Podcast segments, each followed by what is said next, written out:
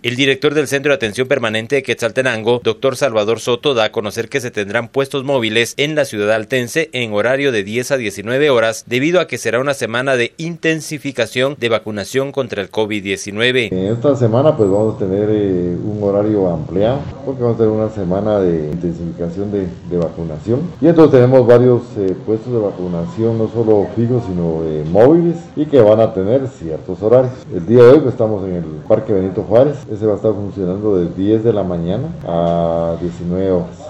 Entonces eso para darle oportunidad a las personas que por alguna manera, pues por sus trabajos o horarios laborales, pues no pueden, pues estamos ampliando ese horario. Y vamos a tener también habilitado lo que es la Universidad Mariano Galvez hasta de 10 a 19 horas, lo que es la Universidad Mesoamericana y lo que sí eh, estamos en horario normal, dijera, es la Universidad Rafael Andívar, que ese sí vamos a estar de, pues, desde 8 y media a 14 horas. Para el día miércoles, pues vamos a estar también en, en la terminal, en el Templo Minerva, para que es eh, la vacunación de, del mercado La Terminal y ese se va a estar funcionando de, de 10 a 19 horas. y vamos a estar también en los puestos fijos. El día miércoles vamos a estar en San José la Viña, en la Escuela San José la Viña, con los eh, horarios también eh, ampliados. El jueves 24 vamos a estar aquí en la Colonia del Rosario, específicamente en la Capilla, con horario también de 10 a a 19 horas. Y el día eh, viernes vamos a estar en Chicabió. Eh, también vamos a estar en Garibaldi, en puestos móviles y pues los puestos fijos que hemos mencionado. Para el día eh, sábado pues vamos a tener un puesto en